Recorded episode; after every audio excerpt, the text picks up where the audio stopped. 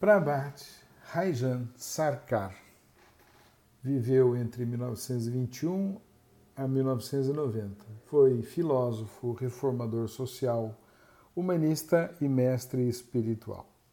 Propôs a teoria da utilização progressiva, o PRAUT, que defende a máxima utilização e distribuição racional de todos os recursos e potencialidades do mundo, sejam eles físicos, mentais ou espirituais, assim como a criação de uma nova e humanista ordem social de harmonia para todos.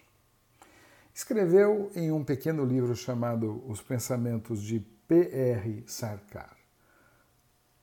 Veja bem, existem três categorias de seres humanos, dizia Sarkar. A primeira categoria compreende aqueles cujos pensamentos, palavras e atos são os mesmos, o que significa que o que quer que pensem, eles falam, e o que quer que falem, eles fazem. Tais pessoas são pessoas classe A. A segunda categoria compreende aqueles cujos pensamentos e palavras são diferentes, mas, seja o que falem, eles fazem. O que significa que eles pensam uma coisa e falam outra, mas fazem aquilo que falam. Tais pessoas são classe B. E a terceira categoria compreende aqueles cujos pensamentos, palavras e atos são diferentes uns dos outros, jamais coincidindo. Tais pessoas são classe C.